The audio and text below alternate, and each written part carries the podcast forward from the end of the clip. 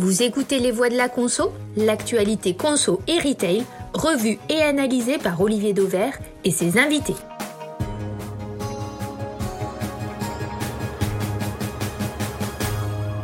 Bonjour à tous, aujourd'hui nos trois voix de la conso sont Jean-Marc Ménien, directeur général d'Altavia Shoppermind et autrement connu sous son nom de blogueur, le furet du retail. David Pruvot, professeur de marketing et de distribution à l'IUT d'Amiens. Et enfin une nouvelle voix, David Schwartz, directeur général de Via ID, accélérateur de start-up de Mobivia. Aujourd'hui, nos voix de la conso vont se pencher sur la livraison à domicile avec deux grands sujets.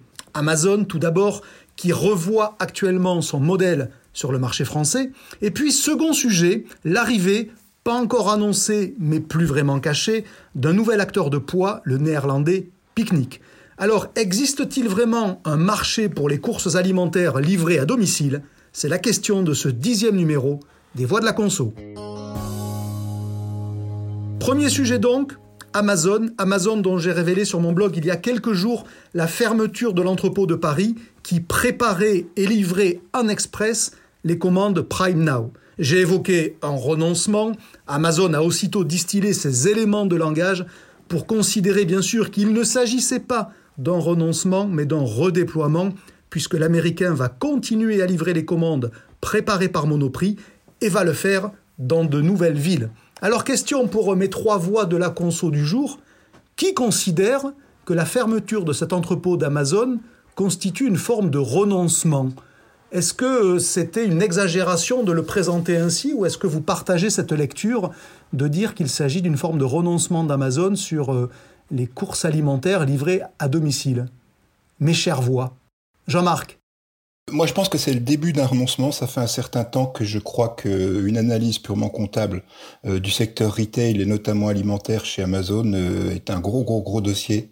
Euh, donc pour moi, c'est le début d'un renoncement. Et effectivement, faut pas cumuler. Bon, oui, peut-être qu'il va continuer à livrer Monoprix, mais c'est bien l'activité retail qu'il arrête. C'est-à-dire, j'achète, je stocke, je prends mes commandes en ligne et je livre dans des délais euh, qui deviennent de plus en plus courts compte tenu de l'exigence des, consommateurs. Donc euh, je pense que c'est sur cette partie-là globalement qu'effectivement je, commence à sentir un début de renoncement et ça date pas d'hier. Les deux David, est-ce que, est-ce que vous êtes sur cette longueur d'onde-là, j'allais dire, de renoncement, ou, finalement non, c'est pas un renoncement? David Pruvot, le professeur Damien. Alors en apparence, ça ressemble à un renoncement parce qu'effectivement, il y a l'abandon quand même d'une partie de, de, de, de l'activité. Mais néanmoins, euh, moi, je, je prône plus pour un pivotement du modèle euh, d'Amazon sur l'alimentaire. Euh, et d'ailleurs, Amazon n'est pas le seul. Aujourd'hui, euh, sur, la, sur la, livraison à domicile, euh, beaucoup d'entreprises se cherchent, puisqu'on sait très bien que bah, c'est des faibles paniers, c'est une récurrence de commandes, c'est des coûts quand même qui sont assez lourds sur le dernier kilomètre. Et on voit bien que l'approche initiale n'est pas forcément la bonne. Et euh, on voit bien aussi que le modèle de la marketplace sur l'alimentaire, euh, Olivier me contredira pas, euh, amène aussi à des aberrations tarifaires, par exemple sur le site d'Amazon. Donc aujourd'hui, je pense qu'ils veulent se refocaliser sur ce qu'ils savent faire, la logistique, parce que c'est quand même leur métier de base. Et euh, je pense qu'on pourrait faire aussi le parallèle avec euh, ce qui se passe euh, aux USA, hein, puisqu'Amazon a souvent aussi s'est cherché quand même, notamment avec le modèle Amazon Fresh au départ, sur lequel ils ont beaucoup réduit la voilure. et puis aujourd'hui, on voit bien que le modèle il passe aussi par la complémentarité avec le réseau physique d'Amazon. Et euh, c'est vrai que ce sera intéressant d'attendre aussi les prochaines annonces en France, puisqu'il y a des annonces à confirmer, notamment dans le partenariat avec Monoprix. Après, c'est vrai que sur Monoprix, le seul bémol que je mets, c'est que j'ai le sentiment que ce partenariat-là, il serait insuffisant si vraiment ils veulent euh, proposer quelque chose de crédible. Peser sur le marché. Ouais, complètement. David Schwartz, euh, vous, vous avez une expérience d'ailleurs en matière de e-commerce, donc votre regard été évidemment précieux là-dessus. Euh, renoncement ou pivotement, pour reprendre le, le mot de, de David Pruvot? On va faire de la sémantique tous les trois.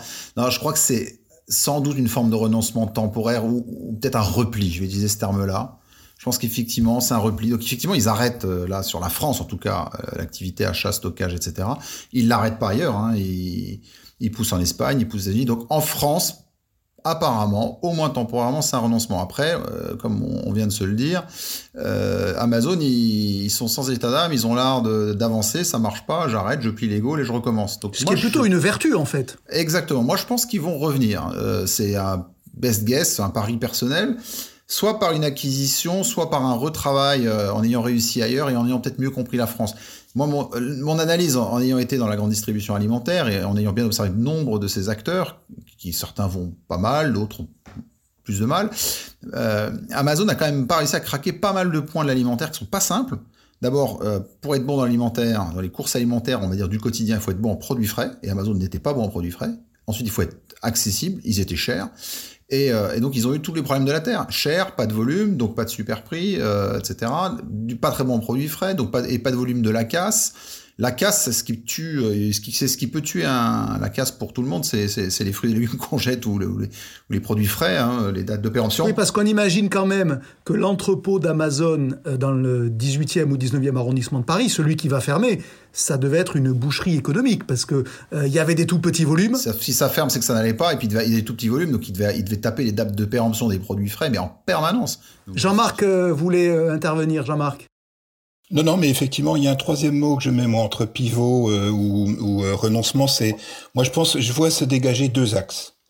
Et ils ne reviendront pas. Je suis d'accord avec David. Ils peuvent revenir en France, mais ils ne reviendront pas tant qu'ils n'auront pas finalisé l'axe qu'ils ont commencé à entreprendre très très sérieusement aux États-Unis, c'est-à-dire le déploiement de Fresh Grosserie euh, ou de euh, euh, qui semble être, et d'ailleurs il faut écouter ce qui se dit, ce qui s'est dit dans la réunion du 2 février, donc la réunion du 2 février, pour être précis, c'est la présentation des comptes d'Amazon, hein, parce que tout le monde n'écoute pas. Des résultats financiers.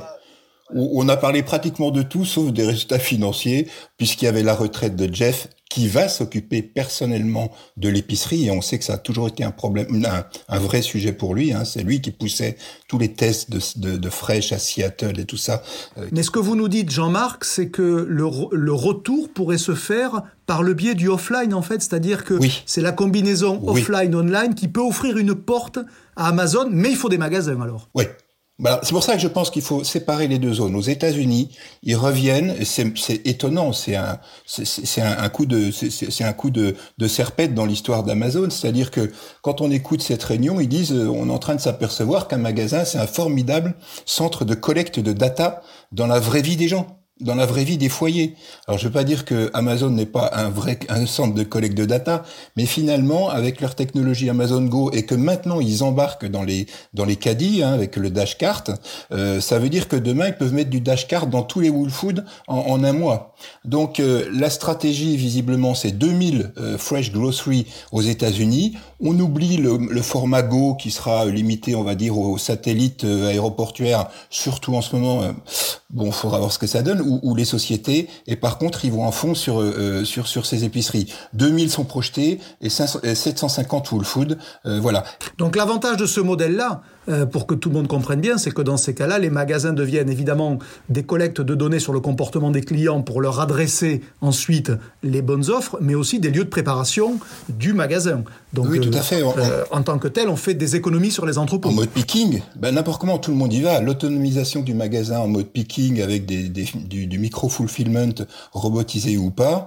Et je rejoins ce que disait David, c'est qu'en fait, pour bien vendre, c'est l'amont et l'aval. L'amont, c'est savoir acheter. Ça fait un certain temps qu'Amazon cherche à acheter une centrale d'achat, y compris en France, c'est pour ça qu'ils voulaient se rapprocher. Ils n'ont pas de centrale d'achat. Ils Donc, ne ils savent pas les prix.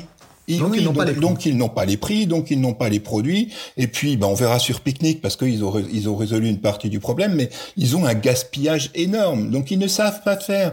Donc il y a un moment où, comme on disait au début, je crois que il faut savoir euh, pas renoncer, mais comme disait ma grand-mère, recule bijou, tu t'es trompé de bataille. On va regarder aux États-Unis parce que là, la bagarre avec Walmart, Kroger et tous les brick and mortar sont forts. Euh, mais ça reviendra, mais ils vont étudier sous une autre forme. Dans l'immédiat, Amazon est finalement redevenu un simple coursier. David Pruvot, euh, c'est un bon logisticien. Ça n'a pas été un bon commerçant pour le moment. C'est un coursier. Bah pour le moment, ils sont... ouais, tout à fait. Pour l'instant, ils sont encore quand même dans l'apprentissage euh, de l'achat et, effectivement de tout ce qui va avec, comme le disait euh, Jean-Marc et comme on dit également David. Donc c'est bah, c'est le meilleur logisticien du monde et puis c'est aussi un excellent analyste de données et il sait utiliser les datas pour optimiser le service. Donc aujourd'hui, c'est vrai que euh, la situation en France, comme on le disait tout à l'heure, elle est quand même bien différente de celle du, marché américain. Et on voit bien que aujourd'hui, euh, tout ce qui se passe aux États-Unis amène à comprendre quand même que chez Amazon, on a compris que l'alimentaire, bah, c'est une, une, magnifique clé d'entrée, bien sûr, euh, pour Amazon, parce que c'est des achats beaucoup plus récurrents et sur le site.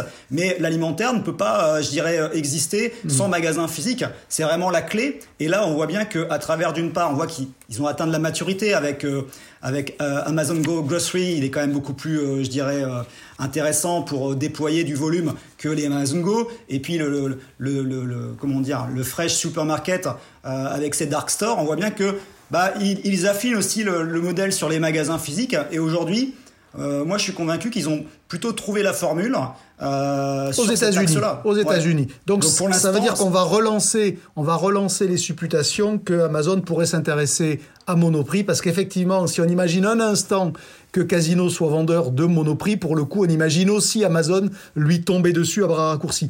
Euh, un mot plus général sur ce marché de la livraison, David Schwartz. Vous avez été, encore une fois, je le redis, à, la manœuvre sur le e-commerce alimentaire euh, dans la distribution.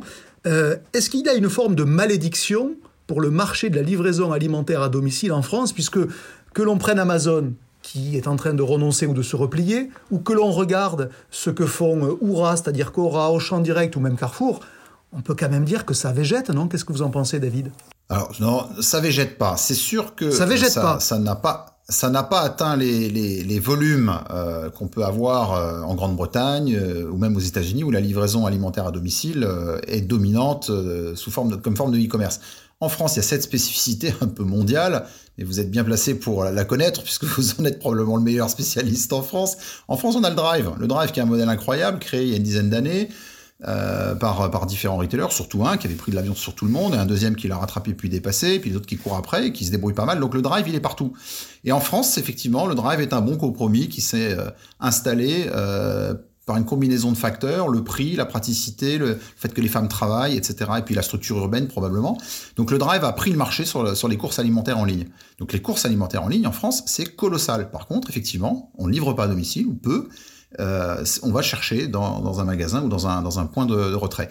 Alors, ça continue à croître quand même. C'est vrai que les Auchan Direct, Oura, euh, euh, Carrefour, Leclerc ne, ne, cartonnent pas en livraison mais, euh, à domicile, mais ça continue de monter. Et puis il y a des pure players qui arrivent qui continuent de monter. Donc c'est vrai que c'est très lentement, David, hein, parce que pour alimenter un peu la discussion, je me suis amusé à regarder celui qui publie ses comptes de manière distincte de sa propre activité par ailleurs. C'est Oura, le cybermarché de Cora. C'était à peu près 85 millions d'euros il y a 10 ans et probablement qu'il a fait 100 millions péniblement en 2020 avec le vent dans le dos. Euh, j'appelle pas ça un grand carton quand même, David, non? Qu'est-ce que moi je dis que ça végète, non? C'est pas un grand carton, c'est pas un grand carton. On peut le dire comme ça. C'est pas un grand carton, mais je pense que l'histoire n'est pas finie, la messe n'est pas dite. D'abord parce qu'il y a effectivement eu le drive, et ensuite parce qu'on sort de, de 5 à 10 ans de compétition très très très dure entre, entre grands, grands distributeurs, euh, guerre des prix, etc. Et puis effectivement ce modèle du drive qui a tout écrasé sur son passage. Mais je pense que ça n'est pas fini, qu'il y aura un rééquilibrage, parce que la livraison à domicile, au-delà de la crise sanitaire qui va aider, parce que la livraison à domicile répond aux besoins d'un certain nombre de, de, de, de, catégories sociales ou de, ou de modes de consommation. Oui, mais la question, c'est quelle est la largeur de cette cible-là? Et je vous pose la question à tous les trois. Euh, est-ce que finalement, ça ne dit pas que le français, pour pas généraliser au-delà, a quand même des difficultés à valoriser le coût du service. Parce que sur le principe, tout le monde veut du service. Mais il y en a bien peu qui acceptent de le payer, puisque je vous rappelle quand même que Oura et les autres, ils sont à l'indice 125. Donc, euh, est-ce que c'est pas ça que ça pose? David Pruvot, je voyais euh, opiner ah, du chef. Oui, alors, moi, je partage déjà le, l'argument sur le drive de, David. Et justement, moi, l'argument que je voulais développer aussi pour compléter son, son propos, c'est que les clients aujourd'hui, euh, bah, ils sont habitués à une qualité de service euh, via le drive qui est à peu près équivalente à ce que propose la LAD, c'est-à-dire le principe c'est commun, c'est quoi? C'est j'achète sur un site, je récupère mes achats dans un temps limité. Euh, les seuls points de différence, c'est que bien sûr, je dois me déplacer quand je vais au drive, même si le drive piéton en ce moment est en train de répondre aussi un petit peu à cette, à cette problématique-là, parce qu'il est beaucoup plus près et je suis pas obligé de prendre la voiture. Et puis surtout, le drive, c'est gratuit. Donc là, on revient sur la valeur, entre guillemets, du service. Aujourd'hui, pour moi, bah, les Français sont habitués, contrairement à des pays étrangers où le drive n'est pas présent, à la gratuité de la mise à disposition de, de, commandes préparées en ligne via le drive. Et aujourd'hui, ils voient pas forcément la valeur ajoutée de la LAD, euh, compte tenu du coût que ça représente, entre guillemets, euh, à payer. Donc le problème, pour moi, il est aussi là. Bien sûr, on répond à une demande. mais au final, au final, ça veut dire que le marché euh, n'est pas prêt de progresser, parce que si le consommateur ne valorise pas le service et que le drive demeure gratuit, ce qui permet malgré tout de vivre, Jean-Marc, est-ce qu'on a un problème avec le, coût du service en France, tout simplement? Je, regarde le problème différemment, c'est-à-dire que moi, je crois qu'il y a la crise sanitaire, là, ça va nous faire, ça va faire exploser tous les ratios de manière durable. D'abord, quand on parle de courses alimentaires et qu'on les mesure, on mesure les, réseaux panélisables, qui sont panélisés. Il y a beaucoup d'achats qui ne sont pas euh, panels. Et, et, le click and collect, et notamment dans le commerce de proximité, va faire progresser forcément la part de marché de vente en ligne parce qu'avant vous n'achetiez pas en ligne chez votre Carrefour City. Vous allez chez Carrefour City aujourd'hui il vend en ligne via Just Eat etc donc je pense que les habitudes avec le sanitaire il y a eu 3 millions de foyers français qui ont découvert l'alimentaire et si on en croit Kantar à, 80 à 8% sur 10 ils trouvent 8 sur 10 ils trouvent que c'est un super service et ils recommenceront. Donc entre la découverte du service qui est liée à la crise sanitaire et puis le fait que maintenant ça y est les circuits de proximité ont compris qu'il fallait devenir hybride et se digitaliser, moi je suis plutôt optimiste. on n'atteindra pas 50-50, hein, on est d'accord, mais moi je serais pas loin de parier sur un 30% de part de marché à 10 ans. Pour la livraison à domicile ou pour le e-commerce en général, incluant une très grande part? Pour l'achat en ligne. Donc là, c'est pas pour la livraison à domicile, Jean-Marc, parce qu'on est quand même confronté à ce problème de prix. Oui, mais euh, les gens, euh, s'ils n'ont pas envie de payer, ben, peut-être qu'ils iront chercher. C'est pas et comme ça va se rapprocher de chez eux, euh, je, enfin, je pense pas que ce problème de je sais que c'est important, je sais que c'est en plus c'est pas à vous Olivier qu'il faut que je dise ça, mais euh, le, les gens sont prêts à payer une partie de service, voilà. Et, et, après, ça va être une bagarre entre enseignes, ça va être une bagarre entre commerçants. C'est à qui baissera le plus euh, le prix de la livraison ou le minimum d'achat pour la livraison. Donc euh, voilà.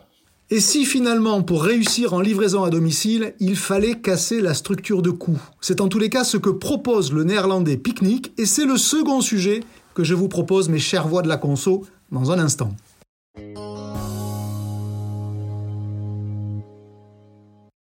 Second sujet donc, l'arrivée du néerlandais Picnic. Alors là, pour ceux qui suivent mon fil Twitter, vous avez pu le voir la semaine dernière avec les premières offres d'emploi de Picnic, ce qui confirme bien son arrivée imminente.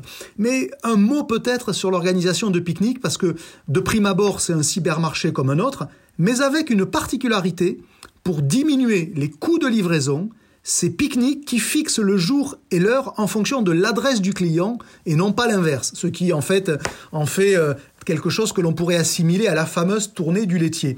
La question toute simple à mes, trois voix du jour, qui croit à ce modèle où finalement on impose quelque chose au consommateur tout en lui proposant du service, ce qui peut paraître un peu paradoxal en apparence. Qui y croit? David Pruvot, notre professeur de marketing et de distribution d'Amiens. Moi, j'ai envie d'y croire sur le modèle pique-nique. Alors déjà parce que a priori, euh, ils réussissent plutôt bien aux Pays-Bas. Quand on voit ce qu'ils font, ils sont présents sur 100 villes euh, et euh, ils ont 500 millions de chiffre d'affaires. Hein, c'est quand même pas rien. Et néanmoins, pour moi, le fait d'imposer le créneau de livraison ne pose pas forcément de problème dans la mesure où déjà il est respecté. C'est quand même un engagement fort qui fait aussi la différence. Quand j'attends chez moi euh, une demi-journée pour savoir si je vais être livré, ça c'est un problème. Par contre, si je sais que je vais être livré euh, tel jour à telle heure et que le créneau est respecté, ça c'est déjà quelque chose qui, euh, est, intéressant et qui pour moi lève un petit peu le, frein. ensuite, c'est vrai que là où je mettrais peut-être un bémol quand même, une nuance, c'est sur la, la profondeur d'offre. Hein, ils sont à 7000 références. Donc certes, c'est sûrement utile pour justifier le, maintien des prix, mais euh, ça peut être un petit peu le talon d'Achille de pique-nique parce que euh, la tentation, elle va rapidement être grande d'augmenter quand même l'offre. Et est-ce qu'ils seront en mesure de garder la même efficacité avec une offre qui va grandir? Là, euh, je suis pas bien sûr. Donc plutôt oui. Plutôt oui. Jean-Marc Ménien, plutôt oui, plutôt dubitatif sur euh, un éventuel succès de pique-nique avec ce modèle encore une fois très particulier où finalement on impose des choses aux clients. Oui, mais enfin, je trouve que c'est un modèle intéressant. Ça me fait penser un peu à Peapod, qui était un, un, site euh, qui a été racheté par Deleuze. Ça faisait sur la côte est des États-Unis, pour être précis, et ça avait été racheté par Ahold. Ouais, et, et comment euh, et, et dernièrement Fresh Direct. Donc ça veut dire que des pure players de, produits frais, ça peut fonctionner. Après, il y a la contrainte, effectivement, ils donnent des créneaux horaires. Il y a trois créneaux qui sont proposés pour, euh, c'est des paquets de 100 foyers. Euh, voilà, donc euh, si c'est pour que le, justement, ça rejoint le sujet de tout à l'heure, si c'est pour que la livraison soit gratuite, pourquoi pas? Tout est une question de prévision. Maintenant, ça restera Epsilon, effectivement, euh, on parlait de 500 millions de chiffres d'affaires, ils sont présents dans 130 villes entre la Hollande et, et l'Allemagne actuellement, donc ça reste quand même, voilà. Mais ce qui est intéressant, c'est que voilà, c'est disruptif, c'est nouveau, ça change, ça va faire évoluer peut-être aussi les, autres acteurs. Euh, donc c'est positif dans le sens où voilà, on innove, on innove, et Dieu sait si ce, milieu avait besoin d'innover. Euh, et puis chacun tirera, et puis, puis euh, espérons que Picnic vivra longtemps, mais je pense pas que ça prendra une grande place. Notre deuxième David, David Schwartz, vous y croyez à cette forme de vente un peu différente de ce qu'on connaît quand même hein?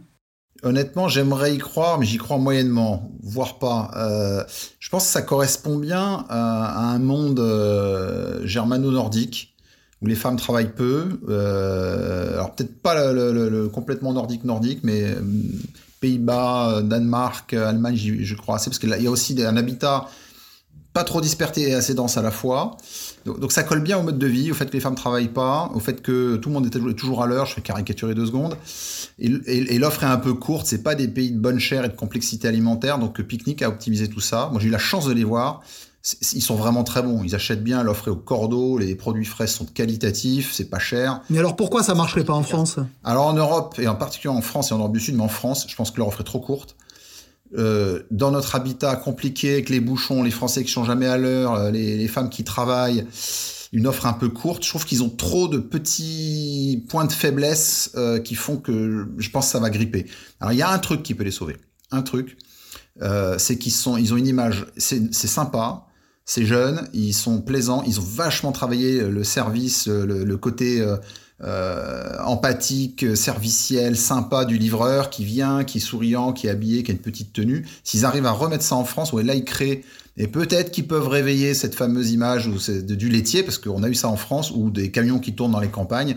On a tous euh, eu un oncle, une grand-mère, euh, ou un souvenir de la campagne. Donc ça a une petite chance de marcher, pour moi, sur ce côté souvenir, affectif, relation humaine. Sur le reste, je pense est-ce que vous ne croyez pas les uns et les autres, de manière plus, allez, plus professionnelle, plus métier que le simple souvenir euh, touchant du laitier d'antan, que dès lors qu'on s'attaque à la structure de coût, et là par le biais de la livraison, puisque on va imposer des créneaux, donc on va rendre la livraison plus plus compétitive. Est-ce que finalement c'est quand même pas ça la bonne direction? Est-ce que casser la structure de coût de la livraison à domicile, c'est pas le préalable pour la rendre plus accessible, David Schwartz.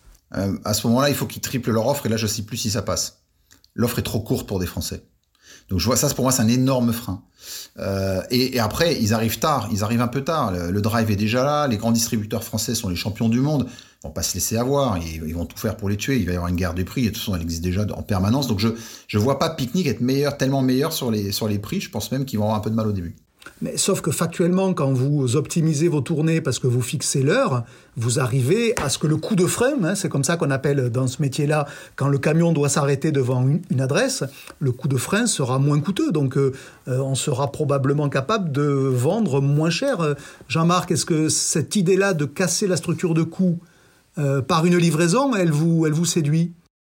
Oui, elle me séduit. Enfin, oui, elle me séduit parce que je vais reparler de mon, de mon aval et de mon amont, mais j'ai cru lire quand même que, alors ça, David euh, sera mieux renseigné que moi, mais qu'il s'adossait à des centrales d'achat assez puissantes.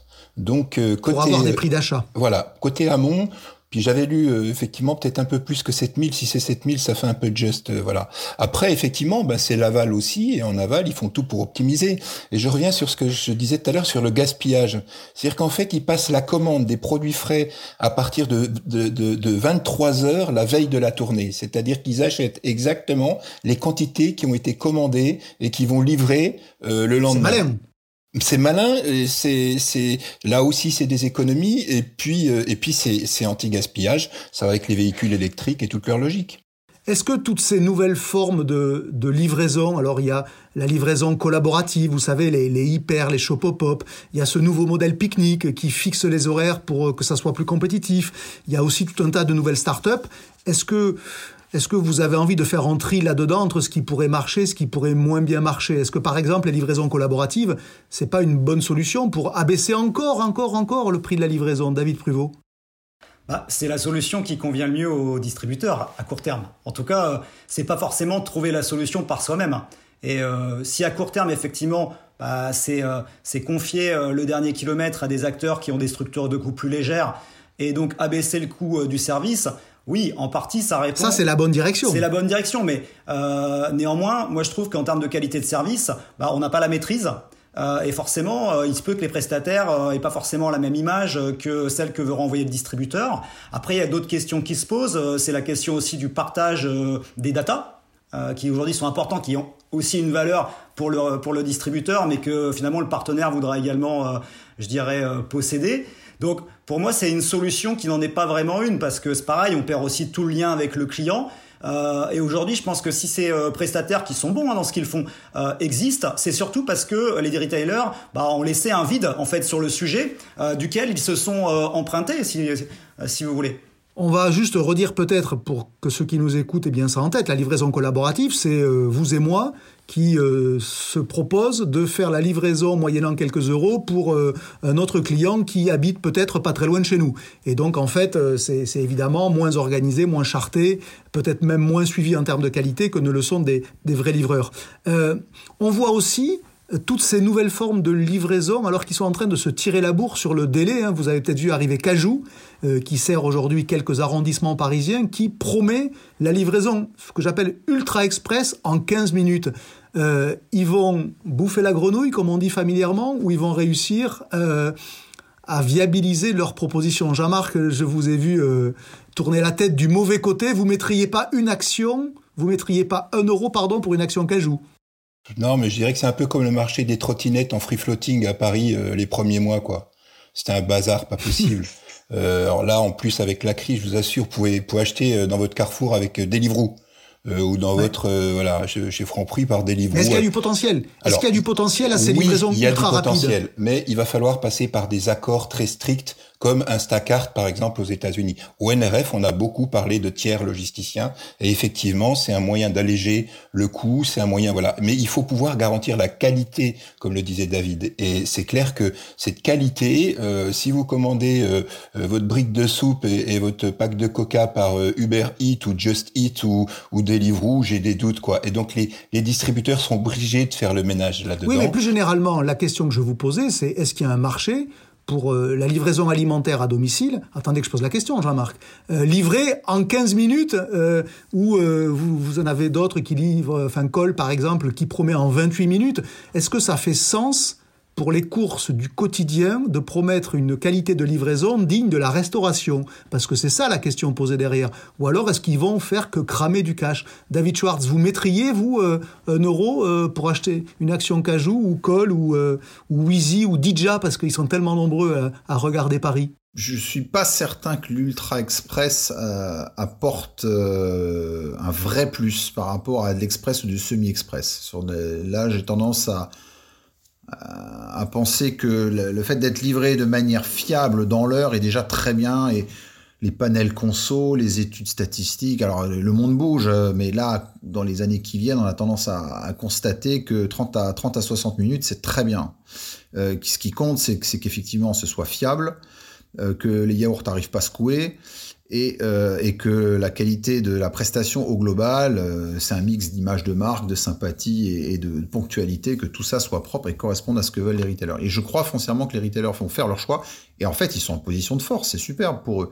Ils ont des dizaines et dizaines de startups, ils ont des multinationales euh, à la Deliveroo, euh, Just Eat, Uber euh, et compagnie. Ils ont des des stewards qui appartiennent maintenant à la poste, qui sont un peu plus qualitatifs encore, et puis ils ont tous ces petits gars, bon, et ils feront le choix, ils font leur choix. Et pour la petite histoire, l'une de ces startups qui s'appelle Colt, je crois que c'est elle, a Coca-Cola dans son capital à hauteur de 25%. Donc euh, ça va être intéressant de voir comment des distributeurs vont aller dealer avec Coca-Cola. Oui, David Pruvot, d'un mot, court. Oui, oui très court. Euh, juste pour compléter le propos, euh, effectivement, sur la, la, la, la, durée de livraison, euh, je pense pas que le, le sujet soit là. Parce que quand on regarde, si on fait le parallèle avec le drive, on voit bien qu'au départ, c'était l'argument, celui qui préparait le plus, le plus rapidement possible la commande drive. Or, aujourd'hui, on remarque que les clients, ils passent leur commande pour la majeure partie la veille et ils viennent la chercher le lendemain. Donc aujourd'hui, c'est c'est pas forcément à mon avis le bon angle de vue, c'est la qualité de service, c'est le prix de la livraison. Ça c'est un vrai sujet comme on l'évoquait hmm. tout à l'heure. Et c'est vrai, on peut observer ce que ce que vous dites David Pruvot, c'est que euh, pendant longtemps les enseignes de drive vont largement communiquer sur euh, le délai et aujourd'hui finalement euh, c'est quasiment absent de leur communication. Allez, on prend les paris pour clôturer ce chapitre. La livraison à domicile, ça représente aujourd'hui à peine 10% du e-commerce alimentaire qui lui-même pèse à peu près 10 milliards, pour faire vraiment très court. Et c'est largement, vous l'avez compris, euh, et vous l'avez dit d'ailleurs, dominé par le drive.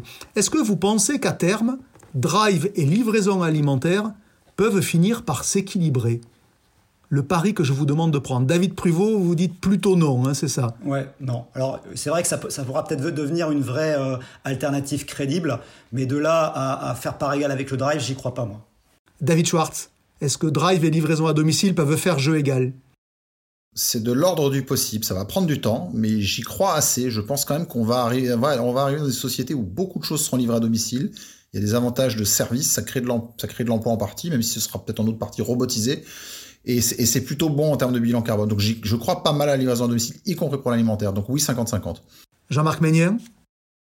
Oui, moi je pense que n'importe il y a quatre scénarios pour un magasin. C'est j'y vais, j'emporte, j'y vais, je me fais livrer, je commande, je vais chercher, je commande, je me fais livrer. Oui, mais la question était sur le rapport de force entre toutes ces solutions, Jean-Marc plus les, plus les enseignes répondront à ces quatre scénarios, plus effectivement on arrivera peut-être pas à l'équilibre. Mais on voit bien avec la crise sanitaire quand même qu'on ne se pose même des questions sur le fameux ratio 80-20. On dit allez, le, le, online va prendre 20% et tout. Et on voit aux États-Unis que ça a explosé et même chez nous ça a explosé et ça ça laissera quand même des habitudes. Donc, Donc euh, on a quand même deux, deux de nos trois voix qui sont quand même très enthousiastes à, à l'idée que la livraison à domicile puisse progresser bien au-delà de ce qu'elle représente aujourd'hui. Et dans le cas de David Schwartz, presque 50-50. Hein. Encore une fois, l'idée c'est pas de sortir le pèse-lettre pour le mesurer, mais effectivement, même quand on est à 30, c'est infiniment plus qu'aujourd'hui. Allez, presque la fin de ces voix de la conso, mais avant de se quitter, la question d'actu.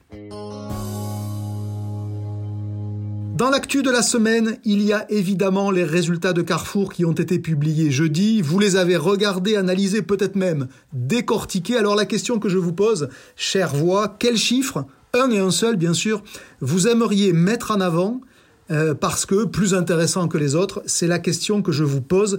Jean-Marc, dans tout ce qui est sorti, parce que Dieu sait qu'il y en a eu des chiffres, lequel vous aimeriez mettre en avant? Euh, ce que je peux dire, c'est que le seul chiffre euh, que j'ai envie de, de regarder, c'est celui qui n'est pas dans les résultats que je trouve fantastiques de ce matin. C'est que finalement, au vu de ces résultats, l'offre de couche-tard était vraiment euh, pas chère. Et, que clairement, quand on voit le redressement et les chiffres actuels de, de, de Carrefour, je pense que les 16 millions d'euros étaient... Milliards, 16 milliards, parce que 16 16 millions. Oui, pardon, oui, Je pense que si on s'y met à quelques J'ai pas dit francs, j'ai pas dit francs, donc On peut les additionner. Euh, donc c'est les résultats dans l'ensemble que vous saluez. La bourse a été plus sévère que vous, Jean-Marc, hein, parce que jeudi, jour de la publication des résultats, l'action a démarré à plus 1 et elle a fini à la clôture, elle était repassée dans le rouge. Donc finalement, les boursiers, ils sont quand même pas tout à fait convaincus. David Pruvot, quel chiffre vous avez envie de, retenir de tout ce qui est sorti de Carrefour euh, cette semaine? Bon, c'est vrai que c'est un exercice toujours difficile, un chiffre. Moi, j'ai choisi de, de, faire ressortir le, le, NPS euh, en progression à plus 12. Euh, donc la satisfaction des consommateurs. Ouais, et plus 18 pour la France. Donc on est au-dessus de la, de, la, de la, valeur de progression du groupe. Alors d'une part parce que euh, moi j'ai la conviction qu'on analyse, on analyse trop les performances sous le prisme quantitatif systématiquement. Donc là ça donne un autre angle de lecture. Et puis que j'estime aussi que c'est un indicateur qui me semble intéressant pour mesurer la capacité de, de Carrefour à se redresser, euh, à, à, poursuivre son redressement, euh, parce que ça passera forcément par la satisfaction client, et que euh, bah, finalement c'est aussi, euh, ça illustre peut-être aussi l'effet Rami Bétier, hein, qui on le sait vous une culte, un culte à la satisfaction client, et en général ceux qui réussissent le mieux euh, sur euh, les différents marchés sont ceux qui ont cette obsession de la satisfaction client. Donc, et, du détail, et du détail. Euh, D'ailleurs, je vous invite déjà la semaine prochaine, je, je publie le, le portrait d'une directrice d'hypermarché Carrefour, en l'occurrence Amandine Levine, qui est la directrice de l'emblématique Sainte-Geneviève-des-Bois, à laquelle j'ai posé tout un tas de questions pratico-pratiques sur son métier au, au quotidien. Ben, Figurez-vous que la première chose qu'elle regarde le matin en arrivant à son bureau, c'est pas le chiffre d'affaires, c'est le NPS de la veille. C'est dire s'ils sont devenus totalement obsessionnels avec ce, critère-là. David Schwartz, dans tous les chiffres, là aussi publiés, cette semaine, lequel a eu votre préférence? Ah, Dieu sait qu'ils aiment les chiffres chez Carrefour. Ah oui. je pourrais en parler des heures. J'ai retenu la part de marché qui progresse de pas énorme, énorme, mais pas beaucoup. Plus 0,1 point, mais c'est historique. Ça faisait des, des, mois et des mois, des trimestres et des trimestres que Carrefour perdait de la part de marché la tendance est inversée. Et ça, c'est à noter. Donc c'est euh, la fin de la descente irréversible et le début de ce qu'on pourrait appeler une remontada. C'est ça que vous voulez nous faire, euh, nous faire penser. C'est ce qu'espèrent tous les carrefouriens et c'est ce que je leur souhaite. Allez, on va en rester sur cette perspective éventuelle d'une remontada. C'est la fin de ce dixième épisode des Voix de la Conso. Comme toujours, j'espère simplement que l'avis de nos trois voix aura nourri votre propre réflexion. Rendez-vous très bientôt avec de nouvelles voix pour passer en revue toujours aussi librement l'actu de la conso et du commerce. À bientôt.